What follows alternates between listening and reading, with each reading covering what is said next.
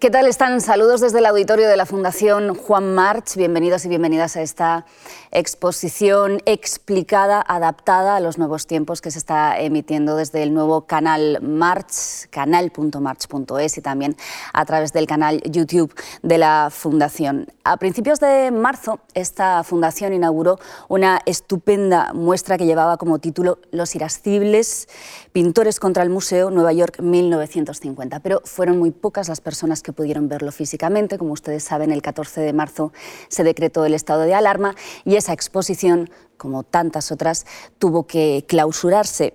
Resistiéndose a que los irascibles se viesen enmudecidos por el virus, la Fundación y las personas que trabajan en ella recurrieron a todos los canales posibles para darles una segunda vida. Ya prepararon, ya pusieron a su disposición una visita virtual. Ahora es el turno de esta charla telemática, pero en la mejor tradición de la exposición explicada. Y después además también les ofreceremos un experimento, un vídeo ensayo en el que ustedes podrán ver qué era esa exposición, cómo era, qué pasó con ella. E iremos incluso más allá. También lo comentaremos después de, esta charla. Así que muchas gracias por estar ahí. Muchas gracias por seguir manteniendo vivo su interés por la cultura a pesar de los tiempos que corren y empezamos ya.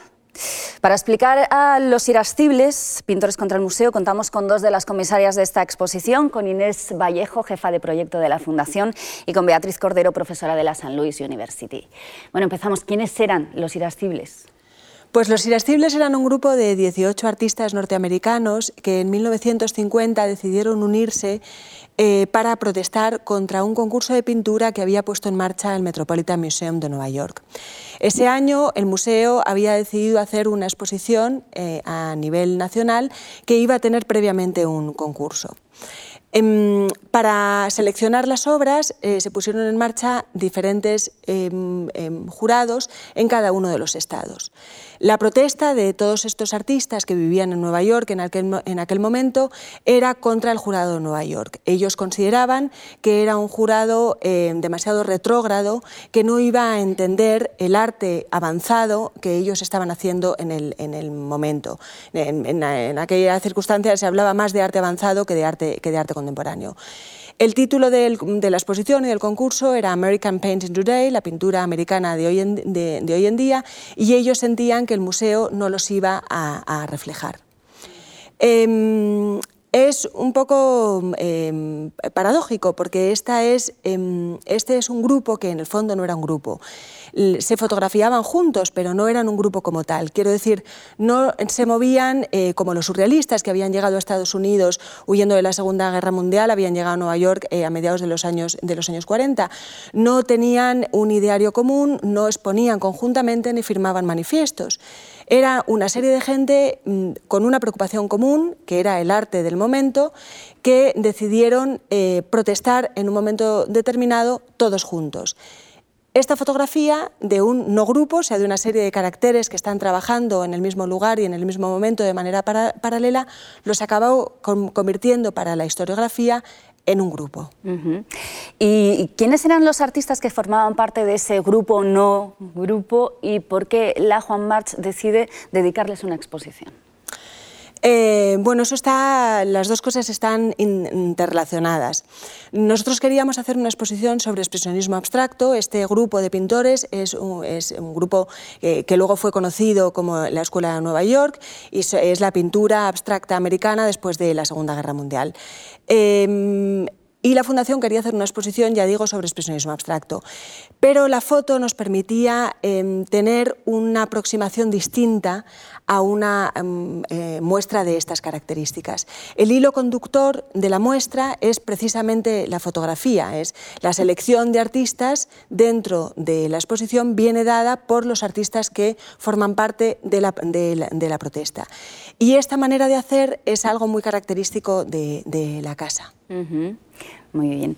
Em, me gustaría saber cuáles eran los principales artistas que forman parte de ese, insisto, grupo, no grupo, así lo, decías tú, Inés, pero también que comentemos que estamos en una época, hablamos de finales de los 40, principios de los 50 en Nueva York, el contexto histórico es vibrante en lo artístico allí, porque digamos que el foco creativo ya se va desplazando un poco desde, desde París después de esos brillantes años 20, y también mm, tenemos tenemos que hablar del contexto histórico como tal, es decir, acaba de finalizar la Segunda Guerra Mundial y de algún modo hay una especie de movimiento, corregidme si me equivoco, tanto institucional como popular, que tiende a lo que se considera patriótico. Claro, estas personas, estos artistas, eh, ¿cómo encajaban dentro de esa época y en ese lugar, en Nueva York en los 50? Pues es que estos artistas no encajaban. o sea, eh, efectivamente durante los, años 40, que es cuando se sienta, cuando se fraguan las bases del expresionismo abstracto, eh, eh, lo que se da es un momento extremadamente rico, ¿no? culturalmente. por una parte tenemos lo que mencionaba Inés, que es este traslado de intelectuales europeos eh, a consecuencia de la Segunda Guerra Mundial y este trasvase coincide con una efervescencia que ya está funcionando en el tejido eh, cultural neoyorquino debido también pues, eh, las teorías marxistas, el psicoanálisis, el existencialismo, las filosofías orientales, en fin, es un clima muy, muy propicio ¿no? para, para, toda la cultura en realidad. Y eh, claro, el problema es que eh, los artistas siempre van por delante, entonces los, museos, no, no, todos los museos iban a la par con este tipo de, bueno, pues con, todo lo que estaba pasando. ¿no? Y eh, bueno, en este sentido, esta, esta, es la sincronía, ¿no? la sincronía entre museo y, artistas viene también subrayada por lo que tú comentas, que, que, es muy acertado, ¿no? que es este fervor patriótico. ¿no? Eh, y en este sentido los irascibles o todos los artistas que se dedican a hacer un arte que ellos denominan avanzado, pues no encajan. Eh, piensa que durante los años 30, por ejemplo, eh, el gobierno sí ha impulsado varios mm, proyectos para ayudar a los artistas proyectos públicos, pues como pintar murales en instituciones públicas, hospitales, escuelas, etcétera, etcétera. Pero durante los 40, pues el ambiente, el contexto es muy, muy distinto. Entonces hay muchos artistas que se sienten eh, marginados. ¿no? Eh, no hay estructura económica, es decir, no hay mercado, no pueden vender, hay una enorme crisis, no hay, apoyo social porque están, se sienten totalmente aislados, el público no los entiende, también lo entendemos, ¿no? pero el público no, no, los apoya y políticamente están totalmente, eh, les han tildado de ser antipatrióticos precisamente porque hacían arte abstracto.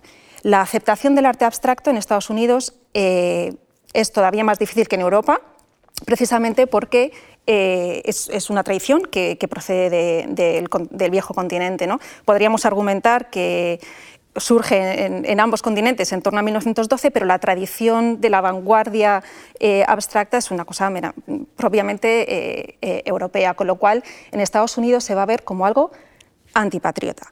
Eh, en este sentido, me gustaría mencionar una anécdota que, sucede tres años eh, antes de la, propuesta de los irascibles, que es que en 1947 se cancela una exposición internacional, una exposición itinerante, patrocinada por el gobierno americano, para llevar el arte moderno a, pues, a todos los rincones del planeta. ¿no? Se llamaba Advancing eh, American Art que ya también el término de advance nota es el término que justo van a retomar los irascibles, y es una exposición que se cancela eh, porque hay un eh, político, eh, George Dondero, que bueno, es un senador de Michigan, que inicia esta protesta contra el hecho de que el, el gobierno patrocine un arte que es, cito literalmente, feo. O sea, el problema era que era, era un arte feo que no representaba los ideales de la América del momento. Eh, él dice literalmente que no glorifica a un país, que no representa eh, la felicidad del pueblo americano y que por tanto no puede beneficiarse de los, fondos eh, del gobierno. Eh, tengo que decir, para que la gente no, se lleve a, engaño, que algunos de los artistas que participaron pues eran Georgia O'Keeffe, Edward Hopper, Kuni Joshi, Ben Sean, que sí que es el único que era un poco más de izquierdas, o bastante de izquierdas, pero vamos a decir que era algo ideológicamente bastante neutro. Algo importante es que en esta exposición sí que hay un irascible, y no es un irascible cualquiera, es Adolf Gottlieb, que es precisamente el que inicia o el que tiene la, primera idea eh, eh, de, redactar una carta eh, protesta. ¿no? Entonces, en realidad, claro, había algunos irascibles más irascibles que otros, algunos venían arrastrando ciertas frustraciones ¿no? Mm, desde hacía muchos años. Entonces, el problema realmente era que estos artistas estaban totalmente en contra de la pintura regionalista, que era la que estaba siendo eh, apoyada por, instituciones como, el Metropolitan. Algo que ellos veían totalmente anacrónico, porque era una pintura, mm, pues, era la, pintura de la América rural, las granjas, los establos, también algunas escenas urbanas de trabajadores en los muelles y en, las fábricas, etc. Pero ellos lo consideraban una pintura totalmente del pasado. Ellos eran muy conscientes de que estaban haciendo algo rupturista, eh, innovador y que estaba totalmente eh, en línea o en sintonía con las tendencias más, más internacionales. Es decir, que la pintura que se la valoraba en esos momentos era esta pintura más figurativa, ¿no? más parecida a la realidad, que se consideraba más, eh, que vendía de alguna manera los valores patrióticos. Ellos no hacen ese tipo de trabajo, ellos son expresionistas, son vanguardistas, por tanto, no son entendidos, son rechazados por las instituciones, si lo he entendido bien, y por eso la protesta, porque quieren su encaje dentro también de los museos o de las galerías o el reconocimiento del público. Y entre esa protesta, que además no era única, ¿verdad? era un movimiento generalizado entre, entre, los artistas de la época más avanzados, digamos, eh, de repente explota esta protesta que, tiene como, como, altavoz una fotografía en particular que se publica en una revista, en la revista Life, que es un medio masivo, un medio que, que, representa y que también podría ser incluso considerado herramienta del capitalismo, que en principio sería algo que ellos deberían rechazar o rechazaban. Exacto. Bueno, mencionas muchas cosas, así que recuerda, no las completo todas, porque es un tema interesantísimo. Efectivamente, esta es una propuesta de muchísimas. Eh, lo que pasa que, como tú mencionas, fue aprovechada por la revista Life. La revista Life tenía una línea editorial de apoyar el arte el arte moderno eh, también, bueno, pues mm, claro, como el arte moderno eh, representaba también unos valores democráticos para cierta otra gente, ¿no? entonces, claro, entra a formar parte de este casi programa ¿no? que tiene la revista Life, que, ha consistido en ponerse de parte del, lector eh, confuso, ¿no? Eh, con titulares como, pero esto es arte, pero ¿es, ¿es Pollock realmente el artista vivo más importante? O sea, se puso un poco del lado del espectador y poco a poco pues, fue... Eh, poniendo el foco en, estos artistas. Si no hubiera sido por el artículo de Life, esta hubiera sido una protesta como muchísimas otras, que te puedo citar millones. Ya en el 43, eh, dos irascibles, Rothko y Gottlieb, eh, eh, también protestaron contra el propio Metropolitan por defender la pintura regionalista en una exposición que se llamaba Artists for Victory, que evidentemente pues, eh, eh, retomaba todo. Bueno, es que realmente es que estamos en mitad de la, de la Guerra Fría y, pues algunos museos tienen una agenda muy clara. ¿no? Em, pero sí, ya te digo que si no mm. hubiera sido em, retomada por, por Life, pues pues esta protesta hubiera sido como muchas otras porque era un poco parte de lo que ellos hacían. Algunos artistas eran el núcleo duro de los irascibles, se dedicaba a hacer este tipo de cosas de una manera habitual, de hecho. Y una, sí, eh, es la protesta, que fue exitosísima en cuanto a la publicidad que consiguió, pero de algún modo contradice los valores que estos artistas también defendían. Inés, ibas a decir algo. Sí, em, creo que quizá deberíamos retomar un poco y contar un, un poco más profundamente la protesta, que es algo hmm. que, no, que, que, no hemos hecho. Ellos, eh, en abril de 1950, una serie de artistas, en un número bastante amplio, se están reuniendo en un lugar llamado el Estudio 35. Eh, en el fondo son unas reuniones, es una sesión, un simposio de tres días de duración y se están reuniendo para debatir el arte contemporáneo, que ya yo decía antes que es un poco lo, que los une, ¿no? el nexo de unión entre, entre ellos. Allí, como bien contaba Beatriz, Gottlieb eh, bueno, pues les explica al resto esta situación del concurso que ha puesto en marcha el Metropolitan y de la necesidad de mm, hacer algo, porque esto es un poco la gota que colma el vaso. Em, entonces deciden escribir una, una, carta, una carta abierta, y em, llevarla a la, prensa. De hecho, hay una anécdota em, que nos contó la hija de uno de los artistas de la fotografía en un viaje que, hicimos, que es que ellos llevan la, la, carta a los editores del New York Times y al día siguiente compran el periódico, se van a la sección de arte y se encuentran que la carta no está publicada. Cierran el periódico y se encuentran que la carta y el artículo es portada del New York Times.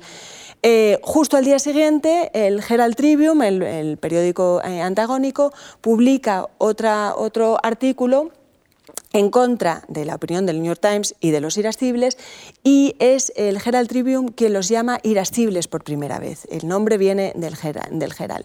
Y unos meses más tarde, porque ahí han pasado unos meses, estamos hablando de mayo del 50 a finales de, ese mismo año, la revista Life, que es, como decía Beatriz, la gran, la gran revista de, la cultura norteamericana, em, quiere publicar un, artículo sobre la exposición. Ellos iban a publicar un artículo sobre la exposición, sobre la exposición que había organizado el Metropolitan, que pese a la protesta de los irascibles se había inaugurado y recorría esa pintura regionalista de la que hablaba, de la que hablaba Beatriz. Eh, con algunos casos también de, pintores abstractos y, más, y, más, modernos. Pero vamos, la exposición se había inaugurado. Eh, y le, ofrece, la revista le ofrece a los, eh, a los pintores que habían protestado ser fotografiados juntos.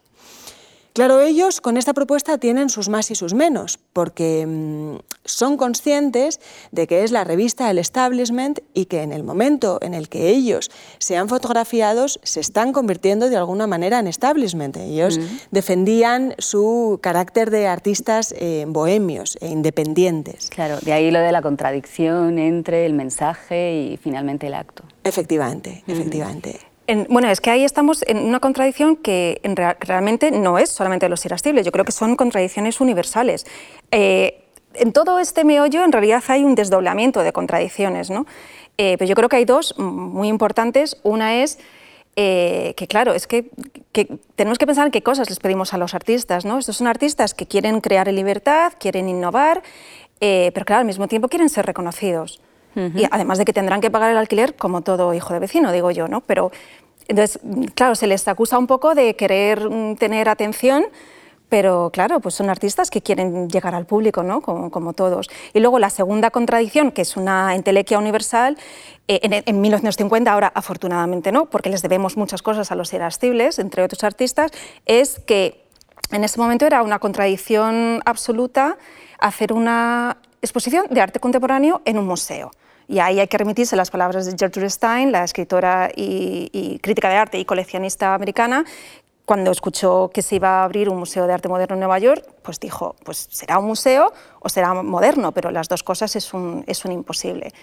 Entonces, claro, es que estamos en, estamos en una época que es muy distinta a la nuestra. Ahora, afortunadamente, nadie ve una contradicción en que un museo eh, abra sus puertas a los artistas más contemporáneos, pero mm, como ya decía al principio, es que fue un proceso, eh, eh, la aceptación del arte moderno y sobre todo abstracto fue un proceso largo en Estados Unidos. Respecto a bueno, el derecho que tiene cada artista de querer que su obra se reconozca y también que sea valorada, incluso mm. cotizada. ¿no? Eh, la foto en particular, la foto de Life, tuvo repercusiones ¿no? en la carrera, al menos de algunos de, ellos. ¿no? Algunos les relanzó, les puso en el mapa, otros no. Sí, em, claro, no hemos citado un poco quiénes eh, son los artistas que están detrás de esta fotografía, que es eh, obviamente muy importante. Em, esta fotografía, y era una de las razones por las que nos eh, interesaba tanto, es una fotografía que se convierte en el retrato de una generación, en un icono totalmente. Pero recoge artistas de reconocido prestigio internacional, como son Jackson Pollock, Mark Rothko, William de Kooning, Clifford Steele, eh, que se van a convertir, no lo son en el año 50, no, eh, con la excepción de Pollock, en artistas célebres, en celebridades, con otros pintores que la historiografía ha olvidado completamente y que son muy desconocidos para el público español. Incluso algunos de ellos es la primera vez que se expone una pieza en, España, de hecho, de ellos, perdón, como son Weldon Keys o Fritz Pullman o Richard Pousset Dart o incluso la única mujer de la fotografía que es eh, Hedda Stern. Ah, sobre la única mujer de la fotografía, Hedda Stern, em, ¿quién es y qué supone esa posición en la fotografía? Ella está como en la cúspide de la, de la pirámide. Hmm.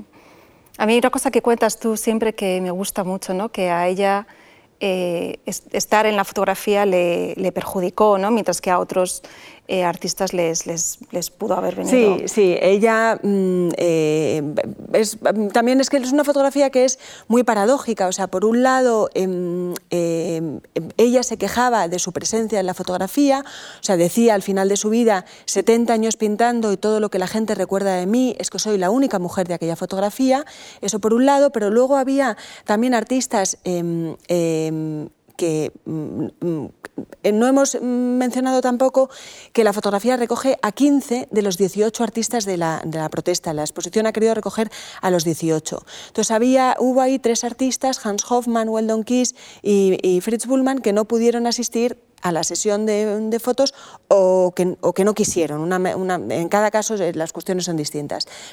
Pero mm, uno de ellos, Fritz Bullmann, eh, valoraba negativamente su ausencia de la fotografía, o sea, creía que no haber estado en aquel momento en Nueva York, pudiendo acudir a donde se tomó la sesión de, fotos, que fue en un estudio de la revista Life, porque en aquel momento él estaba en, Italia con, una beca, pues había afectado mm, totalmente a su trayectoria eh, posterior de una manera negativa. Él entendía que hubiera podido ser otro artista y que hubiera tenido mayor proyección si hubiera estado aquel día en Nueva York. La consecuencia para los ausentes. Entre los ausentes también hay otras mujeres, ¿no? Porque Hedda no era la única que estaba en, Estudio 35, en el origen de esta protesta que acabó en, esta fotografía mundialmente conocida. ¿Por qué fue ella la única mujer? Bueno, había, había, dos mujeres incluso participando en, aquel, en, aquellas jornadas. Elou Bouillois, que, es un, que eh, apoyó la protesta como escultora, pero no podría estar en la foto porque la foto solamente fue de los pintores, y Janis Biala, que bueno, pues no sabemos muy bien. Es que hay varias ausencias importantes en la foto que no sabemos exactamente a qué se deben. ¿no? Eh, lo que sí sabemos es que eh, las mujeres no fueron, eh, ni, vamos, que ni, bueno, es que, ni, es que ni era concebible en ese momento ni siquiera el gesto de invitarles ¿no? a la foto.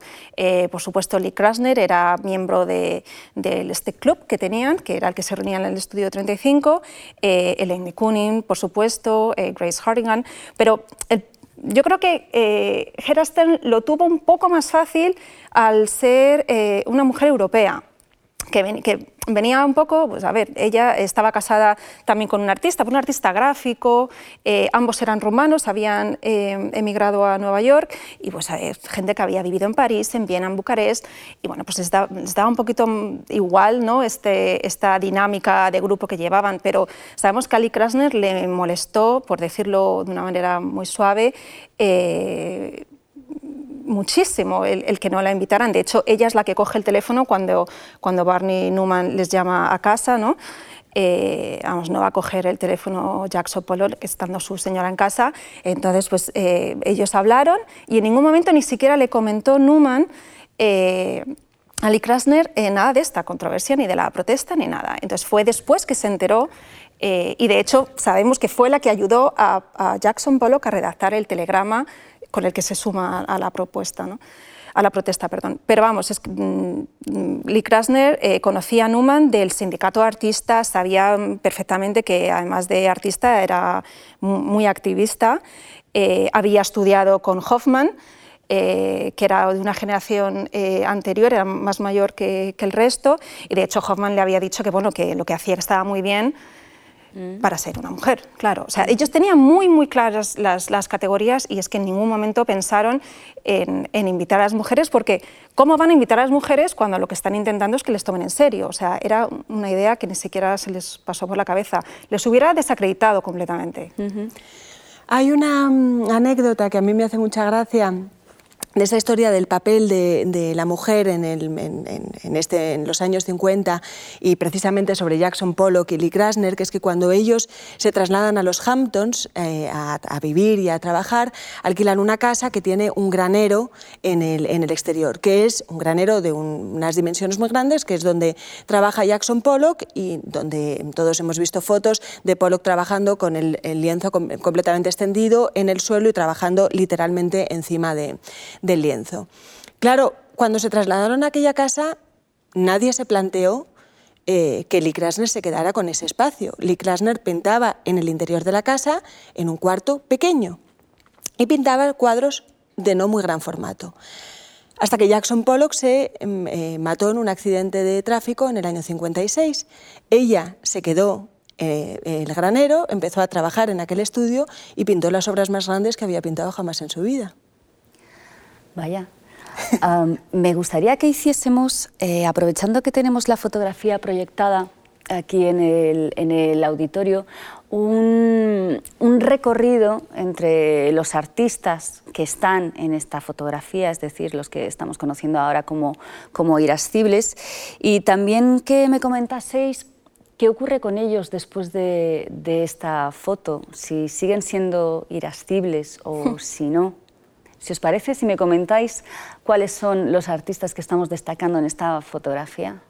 Em, bueno, em, Irascibles, ya he dicho antes que era una cosa que, venía del, del, Herald Tribune. No hemos mencionado tampoco a quien hizo la fotografía. La fotografía la hizo una fotógrafa eh, que trabajaba para la revista Life, de origen ruso, llamada Nina, Nina Lin, eh, que hace una sesión de fotos muy rápida, eh, de 12 fotografías, hace 8 fotografías mm, esta y siete más muy parecidas, y cuatro en una antesala que tenía el, estudio de la revista Live, donde se toma finalmente, finalmente la foto. Eh, esta eh, serie de, estas ocho son unas, unas fotos que se centran mucho más en esa idea de los irascibles. Pero en las otras cuatro hay alguna de ellas en las que estamos y Steel están incluso quizás sonriendo. Life eh, tuvo muy claro mm, cuál de ellas iba a elegir para apoyar esa idea de, la polémica, de la protesta y de los artistas enfrentados eh, al, al, museo. Pero mm, para responder un poco a tu pregunta, es muy curioso que ella cuando llegaron no les dijo cómo debían situarse ni cómo se tenían que poner. Ella no organizó el retrato, la, foto, sino que había una serie de taburetes, butacas, mesas y ellos se sentaron un, poco como, como, quisieron. En estas versiones de estas ocho fotos, curiosamente es Jackson Pollock quien centraliza la composición. Pollock ya era el artista más importante del grupo, la revista Life, Beatriz ha hecho mención a esto antes, había publicado ya el año anterior ese artículo mítico en el que la propia revista se, preguntaba, ¿es Jackson Pollock el pintor más importante en Estados Unidos en el, en Pollock el momento? está en el centro, entonces, ya que lo estamos viendo, sujeta, un, sí, sí. Y que antes hablábamos de Hedda Stern, claro, Hedda Stern tuvo la valentía. Yo creo que probablemente ella se sintió em, quizá un poco fuera del grupo en la colocación y tuvo la valentía de subirse a algo que yo creo que no es ni un taburete ni una silla, sino que probablemente es una mesa, porque sobresale de la composición. Mm. Entonces tenemos esa figura, eh, lo, que tú has dicho ¿no? Eh, antes, casi en una que es la cúspide de la pirámide, completamente vestida de negro, y alguien a quien ellos eh, también podían tener mm, sus más y sus menos con invitar, al final es quien, se, quien ¿no? la figura que em, está sobre todos, sobre todos ellos. ¿Y qué fue, qué fue de ellos? Eh, bueno, es que estamos, estamos viendo la fotografía de, de, artistas que pertenecen a generaciones distintas y que han tenido que ya tenían una fortuna eh, crítica muy, muy diversa. ¿no? Evidentemente, eh, Pollock y de Kooning ya sobresalían desde hacía mucho tiempo. Algunos de estos artistas ya tenían obra en el, en el Met. Hay tres artistas que ya tienen obra en el Met y hay otros artistas pues, que no han, como decía Inés, ¿no? pues que no han sido valorados eh, de igual manera con el tiempo.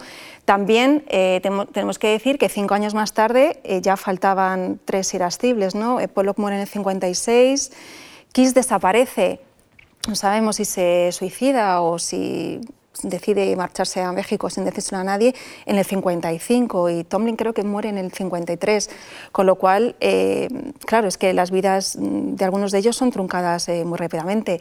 Eh, respecto a lo que decías tú, que algunos, efectivamente, algunos continuaron siendo irascibles el resto de su vida, protestando, bueno, Newman, por supuesto, Newman aquí en el centro de la foto con las piernas cruzadas también sujetando un cigarrillo, era un poco el, más proselitista de todos, ¿no? el que siempre buscaba la controversia.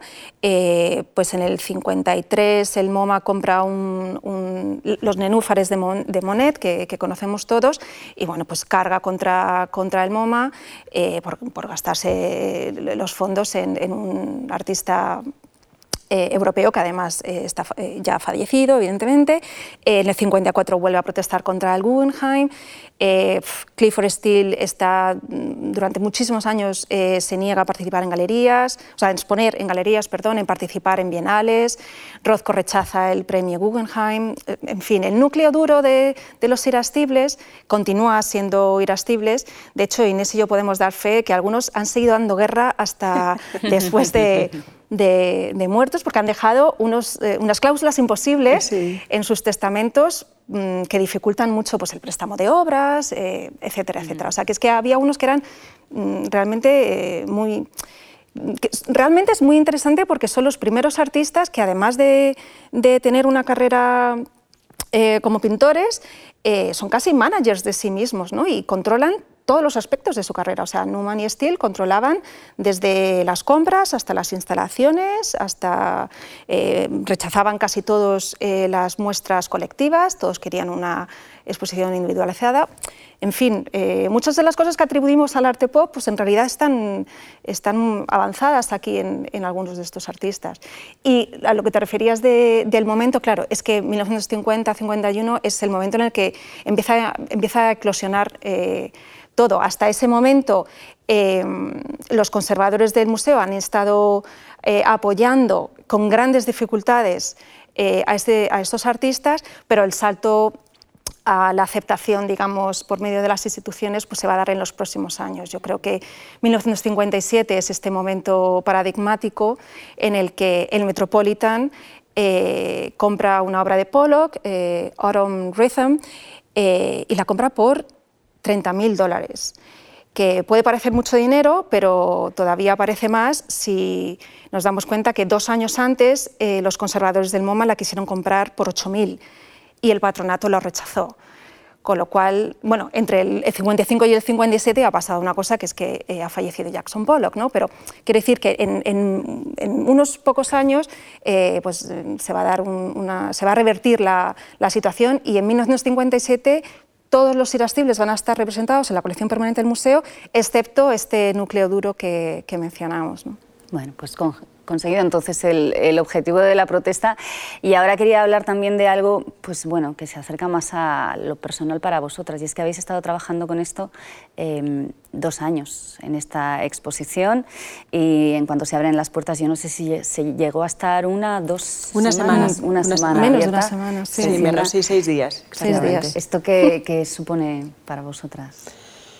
Pues claro, una exposición es un trabajo es un trabajo enorme, por eso se necesitan dos años para llevarla a cabo, porque está pues primero toda la parte de la selección de obras, de la solicitud de préstamo de las obras, hay que gestionar los transportes, los seguros, los avales, pero también la museografía, el diseño de la exposición, luego ya cuando las obras llegan la instalación.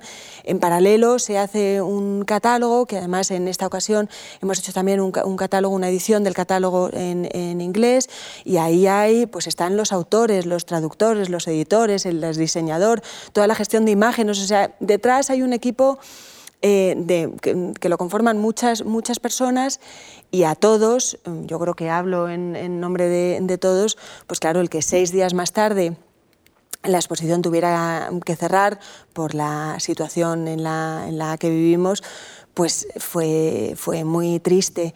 Pero por otro lado, también, como todas las crisis, también de aquí, el, hecho del cierre de la exposición, pues han salido otras cosas, nuevas cosas y cosas distintas.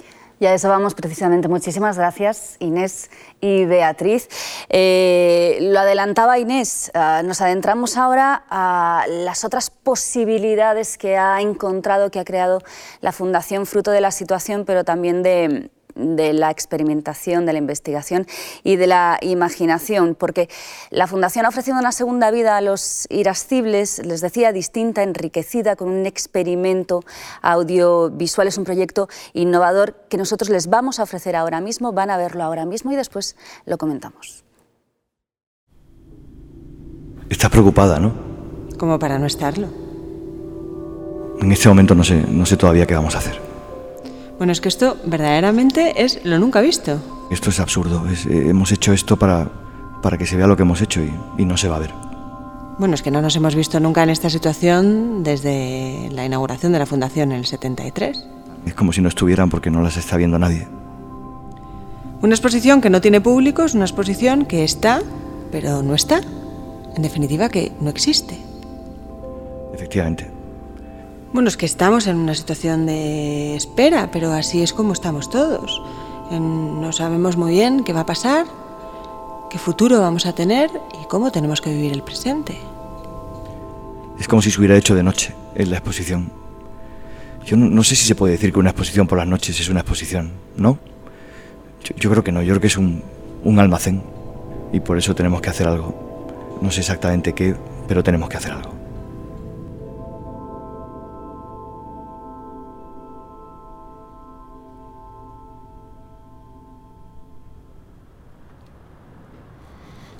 Vamos a ver así. Aprovechar esta soledad y disfrutar de estos cuadros en total soledad es un privilegio de reyes.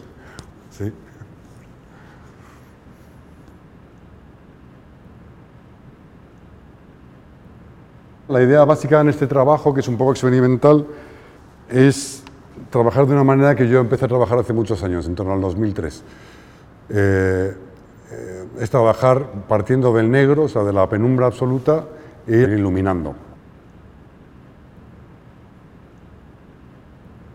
Es una exposición que ha estado en penumbra, no ha sido vista.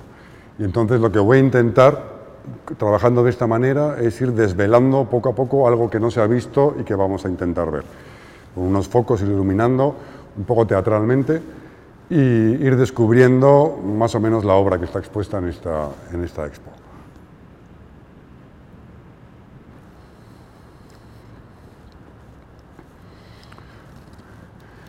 Lo que voy aprendiendo los pasos que he dado previamente y voy, sumando, sumando cosas. Básicamente lo que hago es re- repetir, repetir y sumar.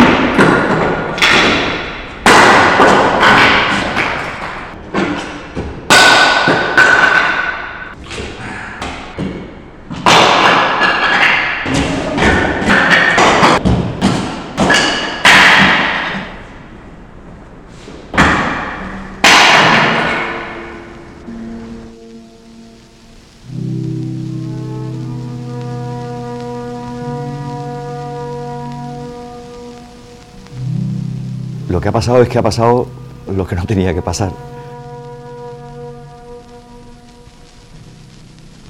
¿Qué quieres que pase cuando haces una exposición? ¿Quieres que venga la gente y vea las obras que has expuesto? ¿Quieres que las obras se entiendan, se disfruten? Y en este caso ocurre que, bueno, en este edificio de la Fundación se han presentado casi 250 exposiciones desde el año 1973 y esta ha sido la primera no exposición. ¿Qué es lo que el público se ha perdido, no? eh, de los irascibles pintores contra el museo. Bueno, el público se ha perdido la oportunidad eh, completamente única de ver 18 obras de estos 18 artistas que participaron en esta protesta, reunidos en una sala, que es una cosa que nunca había pasado. Es la primera vez que una exposición, por lo que nosotros hemos podido rastrear, dedica el foco de atención únicamente a la fotografía, o sea que es la fotografía la que sirve de hilo conductor de, la exposición. Esta, mm, claro, es una exposición que quedó cerrada, que quedó a oscuras, en un edificio que quedó vacío, en una ciudad que acabó desierta.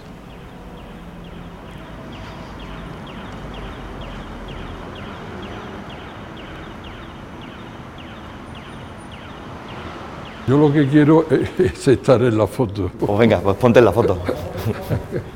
Ahora, para, estar en igualdad de condiciones tienes que quitarte esto. Porque si no... Así muy serio. Tú que eres muy de máscara, Luis, ahora tienes que quitarte la máscara. Necesitaría un cigarrillo. Totalmente, y un sombrero y, un borsalino. Y una corbata. Los mueves un poco y sale una película de crímenes. Totalmente. Sí, totalmente. Totalmente. Bueno, chicos, encantado, ¿eh?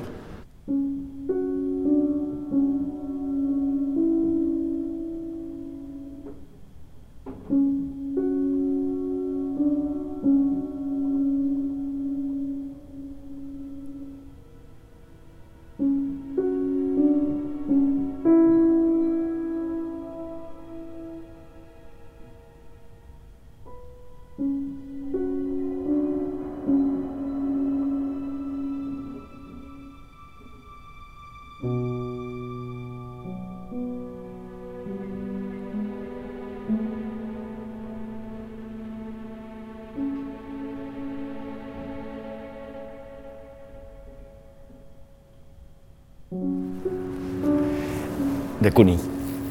El chiquitito. Pues no está nada mal, ¿eh? No está nada mal. Yo me lo llevaría a mi casa, ¿eh? encantado. No puedo dejarte, pero te lo prestaría. No me dejas. Es una obra maestra. ¿eh? Es una obra maestra. Es una maravilla. Perfecto. O sea, al final de la exposición han sido obras maestras, tres meses a oscuras. Qué pena, ¿eh? Pero habría que venir alguna noche de, esos días a ver qué pasaba aquí. Yo, yo creo que estos no se, no se mantienen quietos.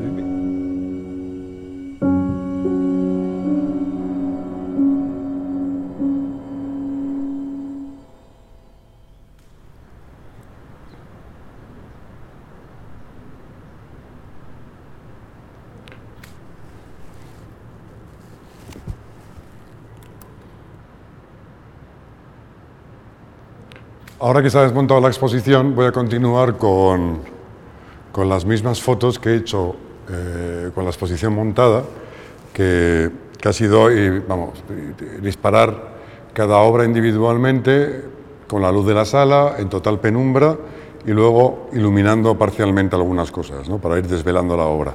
Entonces voy a repetir el mismo proceso, voy a hacer tres fotos, una, una, tres o cuatro fotos.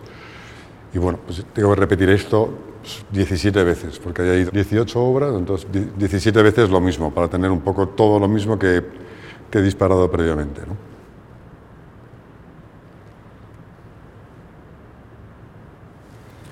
Voy a pedir que apaguen la luz de la sala y me pongo a trabajar en penumbra.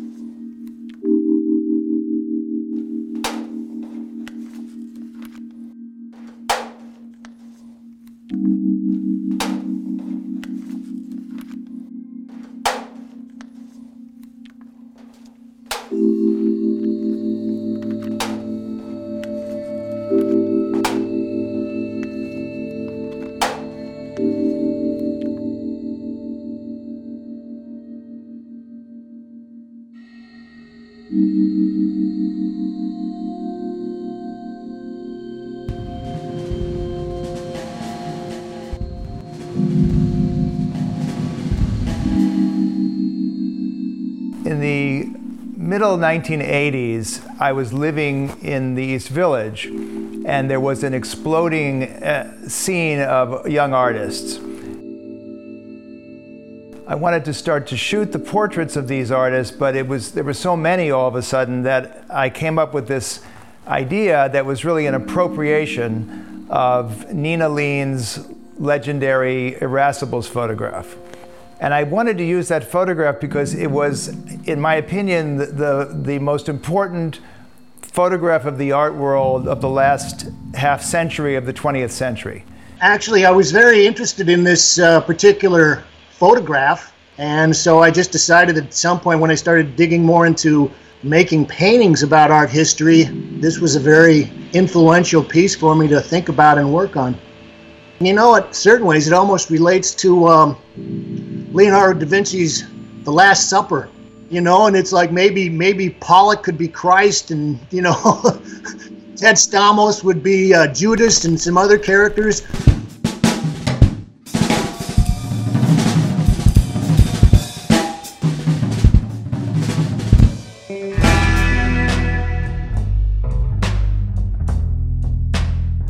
esta fotografía se convierte en el paradigma, en el epítome visual del expresionismo abstracto.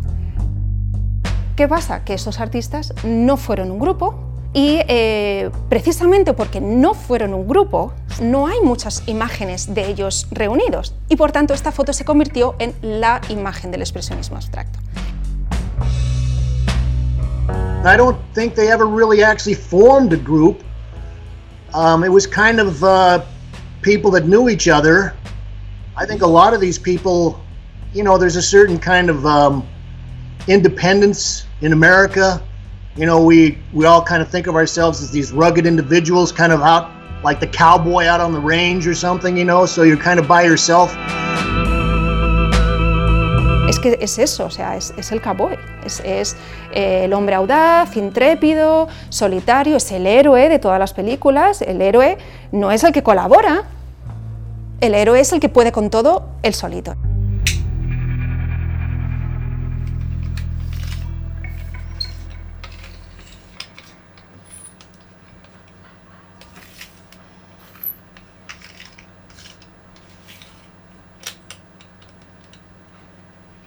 They were, and in many ways, in conflict. It was a conflict between what they wanted and what they believed, because they claim they claim to be pure, pure bohemians. Okay, to be uninterested in the public, and yet what they wanted was attention.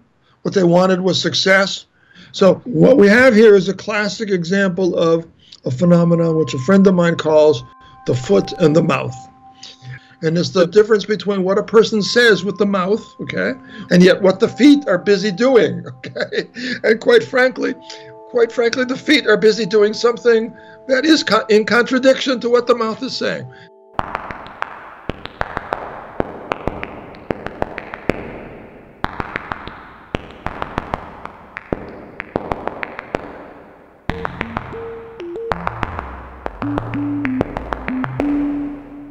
La figura de, Hedda Stern es eh, muy emblemática porque es obviamente la única mujer que aparece en la fotografía. Así como los dos artistas más jóvenes que no estuvieron en, en la fotografía, Fritz Bullmann y Weldon Kiss, sobre todo Bullman se quejaba a posteriori de cómo su ausencia había afectado a su trayectoria artística. Hedda Stern se quejaba de su presencia. Decía al final de su vida, 70 años pintando y todo lo que la gente recuerda de mí es que soy la única mujer de aquella fotografía. Lo que le costó, me imagino, ¿no? yo me pongo en la piel de Hedda Stern, eh, qué valentía, o sea, no solamente acudir a una foto en la que nadie quiere que estés, porque una mujer eh, les quitaba, ¿no? les desprestigiaba. De hecho, mm, no incluyeron a ninguna otra mujer artista de, esa generación, que había muchas y que eran buenísimas, Lee Krasner, de, de de Kooning, etcétera, etcétera. Sino que la valentía de haberse subido a esa banqueta, yo eso mm, no me parece realmente admirable. ¿no? Voy. el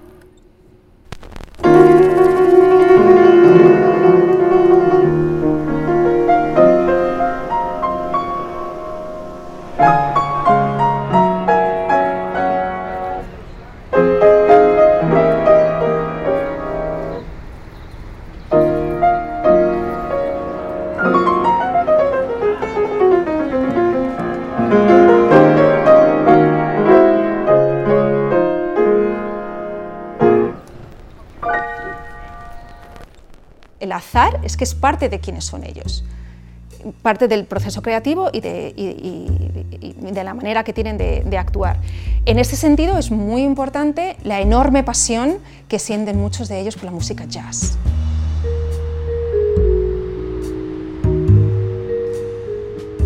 This particular image in a lot of ways is very powerful, very symbolic of what had happened not only in New York history but in world art history.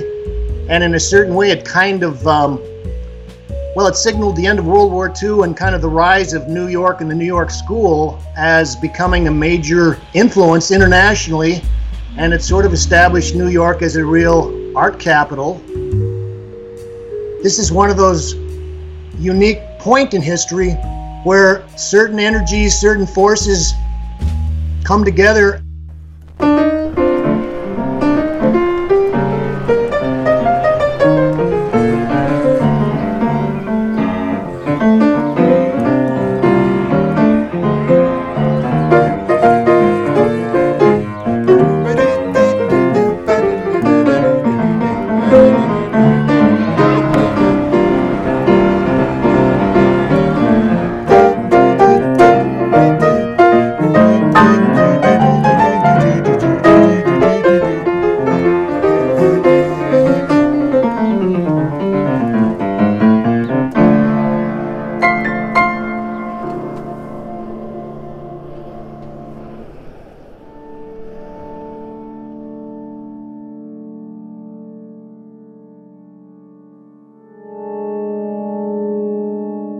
Para mí esta obra era una triple anunciación. ¿no? Estaba anunciando lo que era el tema religioso, estaba ya anunciando un nuevo mundo, que era el Renacimiento, y luego pues también mm, para mí estaba anunciando una serie nueva. ¿Por qué no vaciar los espacios dentro del repertorio clásico, coger una serie de obras maestras y jugar con ellas, y quitarle los personajes y, transformar el fondo en, en protagonista? ¿no?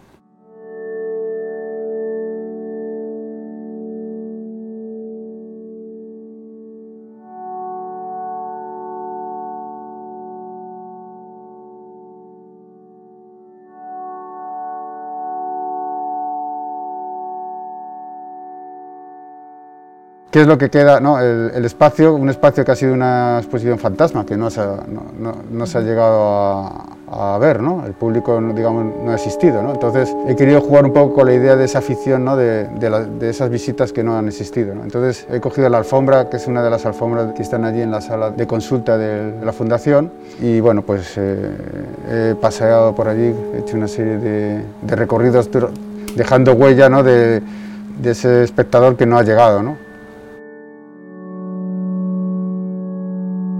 Yo siempre hablo del vacío como el, potencial del vacío, ¿no? la cantidad de, sugerencias y de, posibilidades que tiene jugar con la nada. Es un espacio donde todo es posible, ¿no? donde pueden pasar muchas cosas y, incluso invitas a que el espectador sea el que decida lo que quiere, que, lo que quiere ver. ¿no?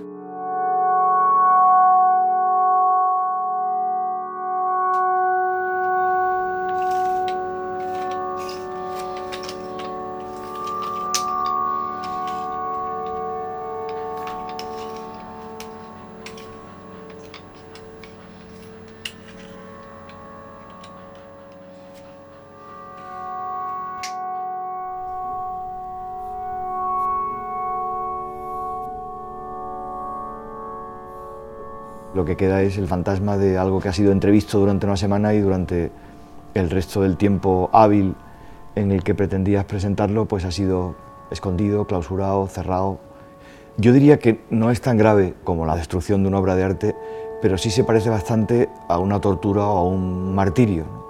Eh, y esto es interesante porque creo que se puede decir que gran parte de la pintura del siglo XX tiene mucho que ver con el sufrimiento la imagen de la pintura sufriente, llena de llagas, llena de gestos, llena de destrucciones, de borraduras. Buena parte de la pintura del expresionismo abstracto americano tiene claramente estas trazas que van de la mano, por cierto, muchas veces con la vida dramática e intensa de muchos de sus artistas. Sabemos que Rothko se suicidó, sabemos que Pollock no murió de muerte natural, sino estrellándose con su coche. Sabemos que algunos de los artistas eh, en esa foto tenían en ese momento carreras mm, quizá no fulgurantes aún, pero exitosas y, por así decirlo, no han pasado el corte de la historia. Lo que hay detrás de esta historia y lo que hay detrás de la foto y lo que hay detrás de las obras de estos artistas es en el fondo pues el drama minúsculo o grande a veces que hay detrás de cada existencia humana. When you talk about bad luck, that would sort of imply that there is somebody somebody's up there with the little maybe they've got the the the roulette table or something sort of spinning the wheel and throwing in the ball and if it comes up the right place you're good luck and bad luck. But probably what is more more relevant or more accurate would be um, who gets to have the most interesting myth woven around them? Dying by suicide is always going to put you on the front page of the newspaper and just if you live to be 90 years old and pass away quietly in a rest home somewhere nobody's going to know. And if you have an interesting myth even if you have a tragic life beyond your death you get a chance to uh, keep sending out vibrations or ideas from your life and so in that way it's not always the good, pleasant, wonderful things that make it important or make it meaningful. A lot of times, the things that make life meaningful are the tragedies.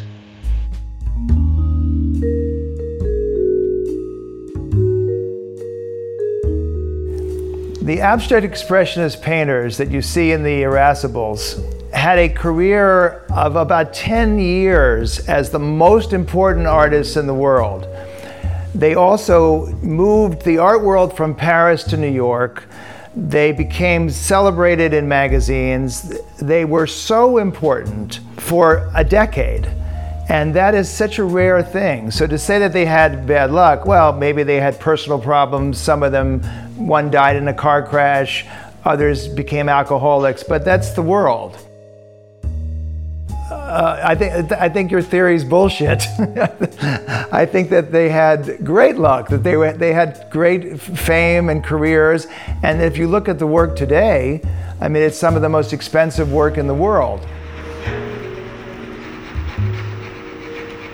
Es, es como si hubiéramos traído todas estas pinturas hasta aquí para hacerlas no existir.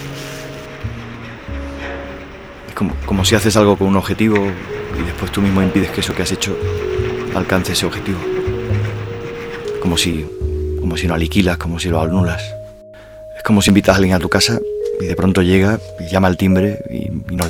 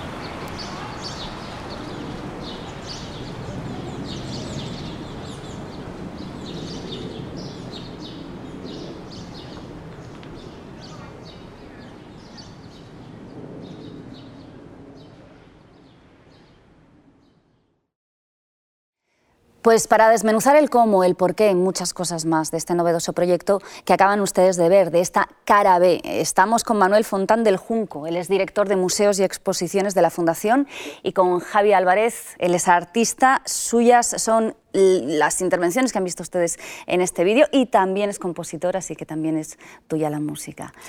Lo primero que os quiero preguntar, porque es lo primero que me llama la atención, es la enorme carga emocional que, que se ve en este vídeo ensayo. De hecho, Manuel, tú hablas de que es como traer estas pinturas aquí, has dicho, para hacerlas no existir.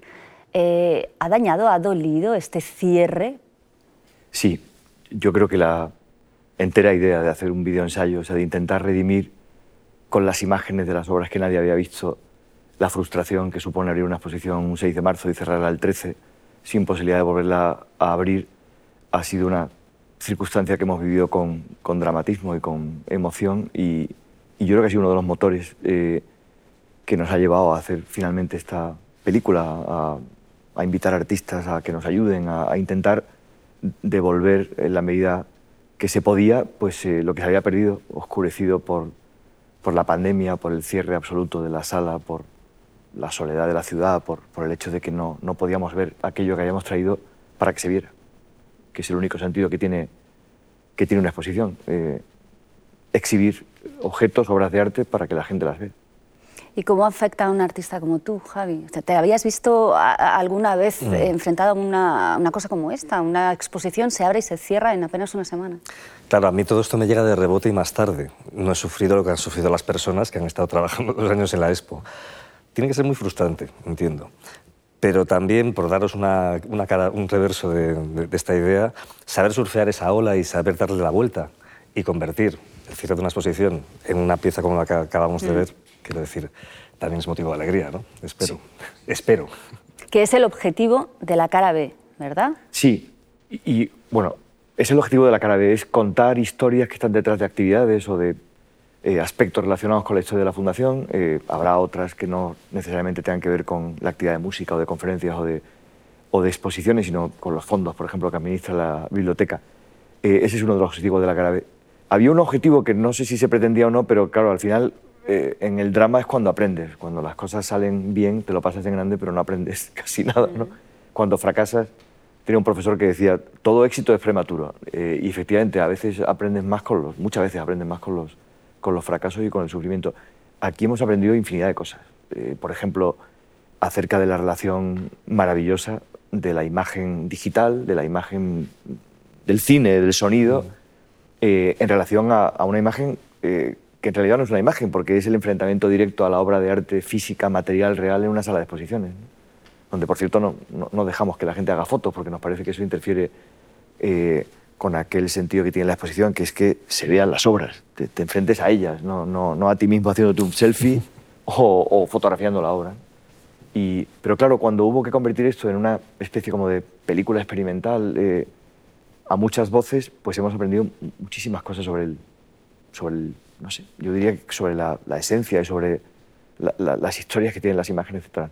Porque ¿en qué momento surge la idea? Porque claro, eh, esta cara B no habla solo sobre la exposición, la enriquece, ¿no? Es sí. como habéis comentado alguna vez, es como una segunda vida.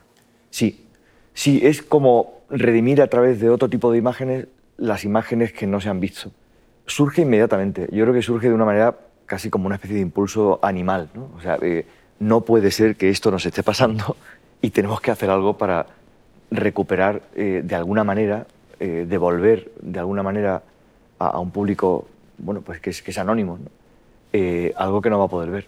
Eh, y inmediatamente mm, nos damos cuenta de que lo justo es pagarle a la imagen oscurecida con la imagen, con la luz de la imagen que produce pues, el cine, la fotografía. Mm. y entonces enseguida sale la idea de hacer una película o de hacer lo empezamos a llamar muy al principio un, un vídeo ensayo. No sabíamos muy bien qué significa un vídeo ensayo, pero teníamos claro que no queríamos hacer una exposición virtual porque ya la habíamos hecho. Es una visita digital, digamos, a, a la realidad analógica de la exposición. Tampoco queríamos hacer un documental porque ya habíamos hecho un vídeo antes de, la, de, de, que la exposición se inaugurara, casi promocional, por así decirlo, o documental. Queríamos hacer algo en lo que, eh, que, que esa especie como de situación dramática aflorara, que invitáramos a artistas eh, a, ver la situación y a interpretarla con sus propios ojos, que fuera una especie de, de gran experimento, que es lo que ha sido. ¿no? O sea, hemos empezado esto sin saber mmm, qué iba a acabar siendo. Eh, de alguna manera le ha pasado como eso que decía Schelling, perdón por la pedantería, de las obras de arte, ¿no? que, que es aquello de cuya posibilidad solo es consciente cuando realmente han sucedido y se han hecho posibles. ¿no? Antes no lo sabes, eh, uh -huh. porque lo que ya sabes que va a ser es una pura cuestión de procedimiento, es aplicar el procedimiento y se acabó. Aquí hemos empezado un poco a ciegas, mm. pero teníamos cierta seguridad de, que iba a salir bien. Bueno, probablemente porque, porque teníamos que hacerlo. ¿no? El verso ese de la poeta alemana, no, no tienes ninguna oportunidad, pero tienes que aprovecharla. O sea, tenía que salir bien y después hemos trabajado muy bien pues, con Javi, con 93 metros, la gente de, digamos, que, que, ha estado en la técnica, que me parece que es en mi ignorancia, pero en mi cierta experiencia, pues prodigiosa, y en todo lo que hay detrás del, del, proyecto que le da ese carácter experimental y lo saca del puro documental de, de un suceso. Sobre el trabajo de, de, Javi de 93 metros. Claro, a ti te llega este proyecto entre las intervenciones artísticas que se ven en ese vídeo tengo que confesar que a mí eh, una que me, que me, socavó especialmente, porque tuve la oportunidad de ver la, la, exposición antes de que tuviesen que cerrarla, es cuando arrancas mm. esas letras del título, ¿no? esa especie de acción performativa que es, es, casi desangrante. ¿no? Eh, para ti como artista y como también eh, responsable de todo esto que, que hemos visto, ¿tú cómo afrontas el, el proyecto? ¿Cómo, ¿Cómo lo imaginas? Claro, es un aunque sea un cliché, es una oportunidad de oro. Es muy difícil introducir en un formato documental, en un formato que está a expensas de los hechos, introducir piezas, introducir acción artística o eh, introducir una actividad que no es narrativa. Cuando empezamos a trabajar 93 metros, ¿no? pues está el trabajo de Adriano, Javier y David, es decir, director, guionista y editor, y pues está mi trabajo, que es como puede quedarse en hacer simples recursos audiovisuales divertidos, que no está mal, o podemos intentar picar un poquito de piedra e intentar eh, introducir, queríamos introducir eh, pequeñas piezas dentro del, documental o del videoensayo. Esta en particular, eh, que es este esquilmar el título para dejarlo ir a contra el museo en el que se acaba desmoronando la R y es un desastre y tal, este además tiene que ver con la urgencia de la situación del desmontaje es como, no podemos grabar nada y es que además esto se desmonta ya. Lo único que podemos grabar sucede en dos o tres días. Fíjate, eso es una serendipia, esa pieza. Eh, hay algunas muy pensadas, como los anagramas y tal, y esta es totalmente casual. Dos días antes se nos ocurre que sería chulo hacer una pieza más presencial o performática, con alguien arrancando las, las letras. Pero vamos, muchas, muchas de las cosas que hemos visto tienen mucho que ver con la casualidad y con, y con lo que nos hemos encontrado en, mm. en el desmontaje y demás. Es tremendamente creativo lo que, lo que hemos visto. ¿Hay, ¿Hay alguna parte, alguna pieza, alguna ilustración, algo en particular de lo que estés especialmente orgullosa? Aquello de no hmm. sabía por dónde tirar y lo resolví. A mí hay dos cosas que me gustan. Eh, hay, piezas que son muy audiovisuales, que son pues, poderosas. Por ejemplo, los 150 o 160 dibujos que hice con la baterista, con la batería de Larlegido, ¿no? Como si fueran una animación que no se anima. Esa, pieza me gusta. Me gustan las de Super 8, porque vienen de un archivo que compré, vienen de una película física que compré hace años, eh, en una colección privada, y no estoy muy seguro de, a, qué pertenece. Es una película que, que está en las sombras y que no tiene créditos. Está claro que no es del todo amateur, pero tampoco es profesional. Eh, y bueno, llevo años con esta película, así la veo de vez en cuando y digo, a ver qué, qué, hago con esto. Y me gusta haberla podido usar, porque claro, coincidía, coincidía que es Nueva York, coincidía que era la época de la que hablábamos, la música es de Andy Phillips, que es un pianista estupendo, y esas dos piecitas que habéis visto como con Super 8, esas me gustan por haber podido usar por fin ese material. Y bueno, y del resto me gusta un poco también el, el curro con guion, porque pensad que a primera vista lo que las intervenciones que yo hago, que son muchas de ellas no narrativas o que incluso son parte mucho la, la narración, podrían ser un enfrentamiento con los contenidos de guion, que es un punto de vista equivocado, pero que una vez puesto, es decir, que queda muy bonito en abstracto, pero es difícil de llevar a cabo. Y de eso también, de la integración que hemos hecho con, entre guion y piezas, estoy bastante contento. Sí. Y como avanzabais, hay otros artistas invitados también en ese mm. videoensayo, en esa cara B sobre los irascibles. Eh, uno de ellos da pie a, hablar, bueno, las muestra de hecho, estas imágenes que impresionan tanto porque estamos tan poco acostumbrados, que es estas salas de exposiciones absolutamente vacías, pero en este caso, y se ve en las fotografías, hablo de José Manuel Ballester, las fotografías que, que hizo de la sala en la que estaban los irascibles, en las que aún quedan las cicatrices, ¿no? aún quedan mm. las marcas de aquello que está y, ya no está. Y, sobre eso, precisamente, sobre la ausencia del, público, reflexiona también José Manuel Ballester. La serie Museos en Blanco realmente lo que quería era poner en evidencia también cuál va a ser el futuro de los museos, qué función van a tener, con todas las nuevas tecnologías, con el mundo virtual y tal, en qué dimensión se van a mover. ¿no? Entonces era como un poco volver a empezar, desinstalar, vaciarlo para volver a replantearse el nuevo proyecto. Que esto está conectado, luego lo vamos, va a conectarse con, con los irascibles de alguna forma, ¿no? que es el espacio, el escenario mm, desocupado, deshabitado, ¿no? desmantelado. Pues escuchábamos a José Manuel Ballester que hablaba eh, de esa serie suya, Museos en, Blanco, ¿no? de esta, eh, este no tener público, no haber contacto entre el público, salas vacías, y en el caso de los irascibles, pues eh, igual coge más contundencia incluso, ¿no? por ese carácter de, de definitivo. Allí no hay nadie y no lo va a volver a ver. Efectivamente. Lo que nos interesó de José Manuel Ballester, que es un artista al que conocíamos, es ese ejercicio de vaciar, eh, lo he dicho en otras ocasiones, pues la, digamos, a las personas de la, en, el repertorio iconográfico clásico. Pues José Manuel ha vaciado el Guernica, ha vaciado los fusilamientos de Goya, ha vaciado las Meninas, ha vaciado media historia del arte. Y aquí nos encontramos con una sala de exposiciones que a los efectos del público estaba vacía, porque nadie iba a poder verla, eh, verla ¿no? Es decir, que hubiera dado igual que hubiera estado cerrada y a oscuras con obras que sin obras. Y por eso enseguida... Eh, pensamos que uno de los artistas que teníamos que invitar eh, era él y, la pieza que ha hecho pues ha encajado perfectamente. En general, eh, tú lo decías antes, ¿no? la idea eh, que surgió muy pronto de que pues, seguramente lo que iba a marcar la diferencia con un documental es introducir gente cuyo lenguaje no es solo una narratividad, porque son artistas, mm. y dos artistas que han trabajado además con la fotografía y con el vaciado y la luz y la oscuridad, eh, o incluso, en un mismo momento, pensamos y de hecho invitamos a un artista conceptual. Lo que pasa es que estaba en Shanghái y era demasiado conceptual, incluso para el más enfebrecido, conseguir traerla a, participar en el proyecto. Ya, ya llegará el momento. ¿no? Eh, pero efectivamente, el trabajo de José Manuel tenía un aire de familia muy obvio, con, con, el hecho de que hemos tenido que vaciar la sala. De alguna manera, para los que no vienen, la sala está vacía. Mm.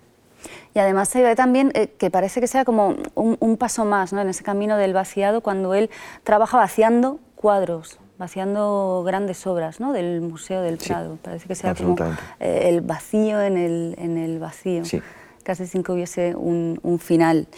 Ah, después otro elemento que desde mi punto de vista también eh, tiene muchísimo interés, incluso contiene una gran carga filosófica, es el de la oscuridad la oscuridad en la que quedan las obras, la oscuridad en la que quedan las, las, salas, obras y salas creadas pues bueno, para ser vistas las unas y para facilitar la visión las otras. Esa es también parte de la sensación que crea otro de los artistas que habéis invitado a esta cara B sobre los irascibles, al fotógrafo Juan de Sande. En, en realidad, hasta que no fui la primera vez a hacer las fotos generales de la exposición, tenía una idea un poco vaga de qué hacer, de qué jugar con luz, ir desvelando la obra y justo como pasé una tarde larga haciendo cosas muy pautadas y muy metódicas, pero queda todo igual, me dio tiempo a pensar y a definir bastante bien cómo quería hacerlo. Entonces, después de ese primer día, esa, primera tarde haciendo fotos bastante convencionales de la exposición, tuve ya más o menos claro cómo iba a ser. Luego, a lo largo de todo el proceso van apareciendo ideas, pero, pero vamos, ya quedó más o menos definida en ese momento. Me hubiera gustado organizarlo en trípticos y lo he conseguido. He organizado un tríptico y una conclusión. En, todos los casos, la luz que aparece es una luz hecha por mí. O sea, en ningún momento aparece la luz de la sala. Nunca, nunca vemos cómo ha sido vista la exposición. Que eso también me gusta. O sea, que todo queda oculto de alguna manera. ¿no? Se desvela la obra, la obra aparece bien, bien retratada, pero no aparece en ningún momento la, la luz de la sala. ¿no? Ya he pensado en el título, título general y título particular, porque como son mogollón de fotos, al final tengo un título para esta serie, para la serie en la que desaparece y aparece la obra de la exposición, que es una frase del Cantar de los Cantares, que es eh, duermo, pero mi corazón vela, que es lo que ha hecho la exposición. Se ha quedado dormida, pero permanecía allí, sea, su corazón velaba de alguna manera. Duerme, pero su corazón vela. Este sería también el objetivo de esta cara B. Sí. Digamos que el corazón de las obras seguía palpitando, mm. aunque no las viera nadie, y había que sacarlas a luz, aunque fuera por este procedimiento. Y esto que dice Juan, que se parece algo a lo que decía antes José Manuel. Claro, esto es algo que me perdonen los documentalistas que, que solo ven los artistas, ¿no? Es decir, que de pronto se dan cuenta de algo que, que no es la narración de lo que ha ocurrido, sino ver a través de lo que ha ocurrido, eh, incorporar lo que, lo que ha ocurrido. Y es, es muy bonito lo que dice Juan, esos trípticos de la oscuridad, la obra oscurecida porque no la ve nadie, la pared completamente vacía. Tú decías antes, tiene un aspecto filosófico muy profundo, ¿no? Porque ¿qué son las cosas si no las vemos? ¿no? Es decir, ¿qué, ¿qué es la historia si no hay seres humanos? Pues tiempo. Eh, ¿Qué es el mundo si no hay nadie para verlo? Pues no es absolutamente nada, ¿no? ¿Qué es una exposición si nadie la ve? Pues tampoco es nada, ¿no? Es decir, que, eh, que es una novela que nadie lee, pues ni siquiera se puede decir que, que existe. Por eso esa ansia por recuperar de alguna manera el tiempo perdido o el, tiempo eh, que pasamos confinados de esta, de esta manera y en ese sentido tanto José Manuel como Juan eh, pues eran dos, dos, compañeros de viaje, han sido dos compañeros de viaje absolutamente decisivos, definitivos. ¿no? Y, y, en el caso de Juan, este sacarle partido a la oscuridad, que en el fondo es lo que le pasaba a la exposición durante todo este tiempo, estaba completamente a oscuras, ¿no? no tenía esa luz artificial de la que habla Juan, que es la, la única luz que admiten las obras de arte, ¿no? que hay que protegerlas del sol natural porque se oxidan, se, se mueren, son como los vampiros, ¿no? si, si, si están ahí cuando amanece se, les pasa algo. ¿no? Pues ha sido muy bonito darles la vuelta y de pronto convertirlas en parte de, de la película, uh -huh. del videoensayo. Y bueno, claro, hemos escuchado las reflexiones de, de dos, dos, artistas, como tú decías, Manuel, hay cosas que solo los artistas ven. Javi, eh, claro, parte de tu trabajo también es engranar esas reflexiones, uh -huh. pero que de alguna manera encajen bien con la tuya propia. Es decir, ¿cómo, cómo has hecho para coger las reflexiones de otros uh -huh. compañeros en el arte, en la creación, y, y que acabe siendo una obra, este videoensayo, con, con entidad propia en la que todo el mecanismo mm. parece que gira con fluidez. Eso es curioso. Es, es fundamental ahí el trabajo. Creo que, que, hay dos trabajos en paralelo muy interesantes. Uno, el trabajo, por, por, siento repetirme, pero es que realmente el trabajo con, con guion, edición y dirección ha sido fundamental. Uh -huh. No se puede eh, introducir lenguajes narrativos, lenguajes que no son los clásicos, el dramático, narrativo y tal, si la gente de tu alrededor no te echa un capote y confía un poco porque es un, una confianza un poco a ciegas. Yo te puedo contar algo que suena muy bien en mi cabeza, pero lleva eso al documental. No, no mucha gente es abierta como para recibir ese tipo de...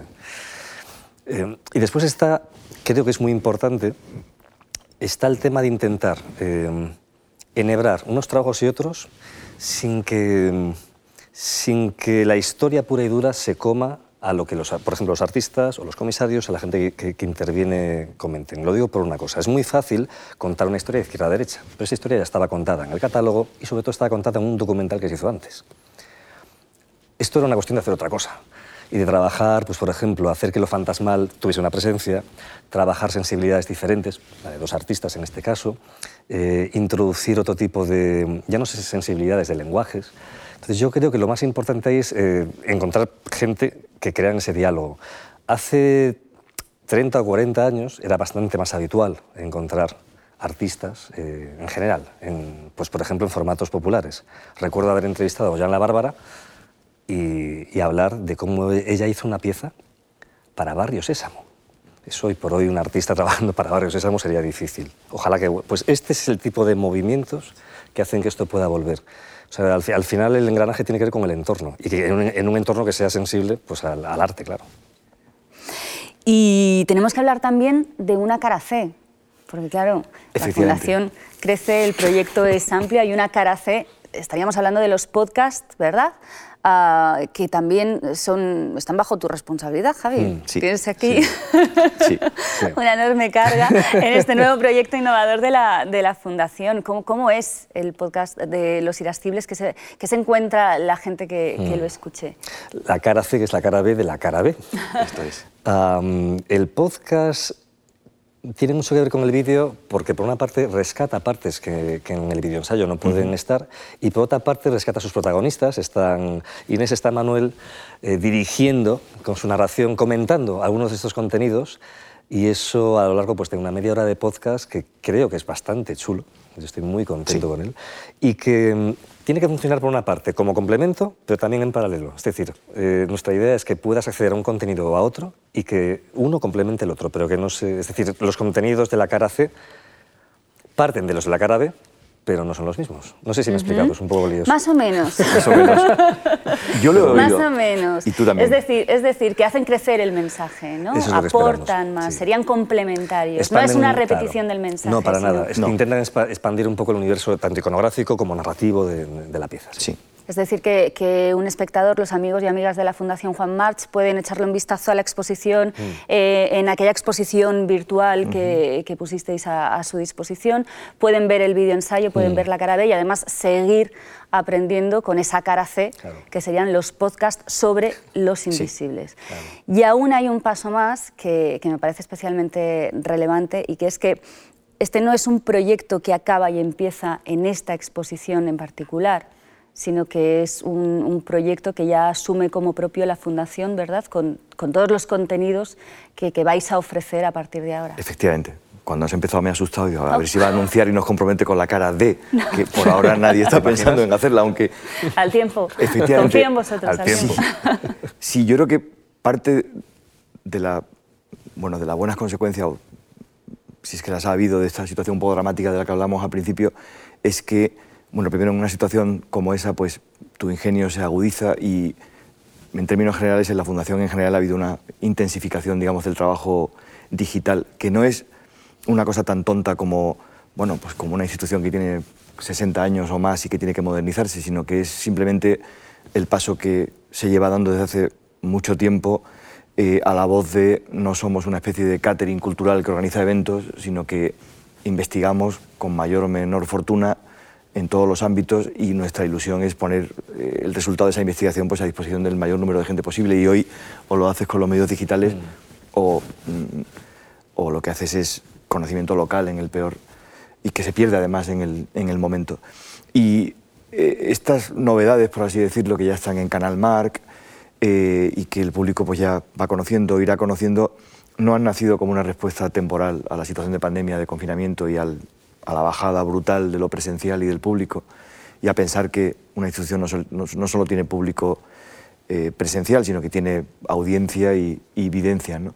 sino que tiene que ver con que eh, bueno, tienes que existir en el mundo digital y tienes la obligación casi estructural de hacerlo y por tanto eh, Los Irascibles por segunda vez es, por así decirlo, el primer episodio de la primera temporada de una serie que se llama La cara B y la segunda pues ya está en marcha y su título, por lo menos por ahora, es Julio Cortázar, Instrucciones de montaje y apunta a algo muy bonito que mucha gente conoce y es que afortunadamente pues la biblioteca de la Fundación, la biblioteca y centro de apoyo a la investigación de la Fundación tiene el legado, la biblioteca personal de Julio Cortázar. ¿no? Y, y era, era un- una buena eh, elección para ser el segundo episodio, porque al igual que Los Irascibles, de nuevo es, es un, es un videoensayo que vuelve a contar algo que está detrás de la cara A de la Fundación. La cara A, digamos, es nuestra actividad, pero detrás de esa actividad hay muchísimas historias ¿no? que contar. Y mm, en el caso de Cortázar es especialmente bonito porque él hablaba con mucha frecuencia y su literatura está llena de, de esos aspectos, digamos, del reverso de la realidad, lo que no se ve pero realmente existe, ¿no? La maga o los modelos para armar o novelas que puedes leer de, otras, de muchas maneras, ¿no? Eh, de manera que esa será la segunda y después pues habrá una tercera, habrá una cuarta y el reto yo creo que va a ser ver cómo compatibilizamos esto con la obvia actividad que seguirá siendo presencial y, y- y a la que esperamos que venga mucho público. ¿no? Seguro. Una segunda cara B que está bastante avanzada, ¿no, Javi? 18 de diciembre me parece que tenéis previsto Creo que- estrenar a Julio Cortázar con Dieci- muchos elementos. Mm, eh, en principio también con un, vamos a llamarle videoensayo, con una- un vídeo y también con un, con un podcast, con su correspondiente co- podcast. Al final creo que, lo, al hilo de lo que decías, ese que me ha gustado mucho, creo que, que lo que es interesante de, de todo esto es entender, antes lo comentabas, ¿no? que los formatos no son traducibles de forma directa. Eh, no es una cuestión de como no puedo abrir una exposición, voy a poner fotos de la exposición y eso no. Es una cuestión de intentar desarrollar formatos diferentes. Entonces, bueno, a, Cortázar llegaremos en diciembre y ya veremos cómo llegamos, pero pintar pinta muy bien. Pinta bien. no sé si me dejas decir alguna cosa más, pero a mí una, cosa que, me ha gustado muchísimo es, digamos, el carácter casi de trabajo de comuna que ha tenido esto, ¿no? ha sido, ¿Quién es el autor de esto? Pues es un autor múltiple y hmm. coral, porque los que nos dedicamos al comisario de exposiciones no tenemos mm, experiencia ni, ni, nos dedicamos a hacer guiones audiovisuales ni a trasladar las cosas a imágenes. Ellos no tienen, digamos, la experiencia o la empatía especial que tienes cuando lo que haces son exposiciones mm. eh, en la realidad física. ¿no? Eh, bueno, ha habido, una especie como de mezcla de, lenguajes y de casi de algarabía, donde, pues, pues yo qué sé, pues Beatriz Cordero, Inés Vallejo, eh, Adriano, Javi, los artistas, Mm, con una sensación de que teníamos cierta urgencia para aprovechar todo lo que pudiéramos, eh, que como decía la cosa de esa castiza, pues todo era bueno para el convento, ¿no? O sea, tenemos que arrancar las letras, pues seguramente a eso se le puede sacar partido visual, ¿no? Tenemos que desmontar la exposición, claro, hay que, hay que devolver las obras a sus propietarios. Bueno, pues resulta que visto con estos otros ojos, te salen, no sé, 10, 15, segundos, eh, que es cuando se ven las cajas, con una música absolutamente emocionante. Gracias. Y entonces ya pasa de ser un, pues una, cosa lateral a nuestro trabajo a ser algo absolutamente lleno de sentido, ¿no? que, es precioso verlo, ¿no? cuando en realidad es, era dramático y triste. ¿no? ¿Mm? Muchísimas gracias. A ti. Javi, muchísimas gracias, Manuel. A ti. Ah, les quiero recordar antes de despedirnos que este video ensayo que ha vertebrado la sesión eh, pueden verlo ustedes en el nuevo canal de la Fundación Juan March, canal.march.es, en la sección series, que no va a ser el único. Allí va a estar también a partir del 18 de diciembre esta nueva creación que están preparando ya sobre Julio Cortázar con material inédito y además podrán verlo ustedes también, tanto a los eh, irascibles, a Cortázar, a todo lo que venga después en filming. Y ahora sí, muchísimas gracias a todos ustedes, a los que nos han acompañado a través del canal March, a través de YouTube, por estar con nosotros, estén donde estén, querer formar parte de, este proyecto, un proyecto de adaptación, de crecimiento, de investigación y también de algún modo de resistencia que está haciendo la Fundación Juan March para seguir cumpliendo con su objetivo, que no es otro que defender la cultura. Hasta la próxima.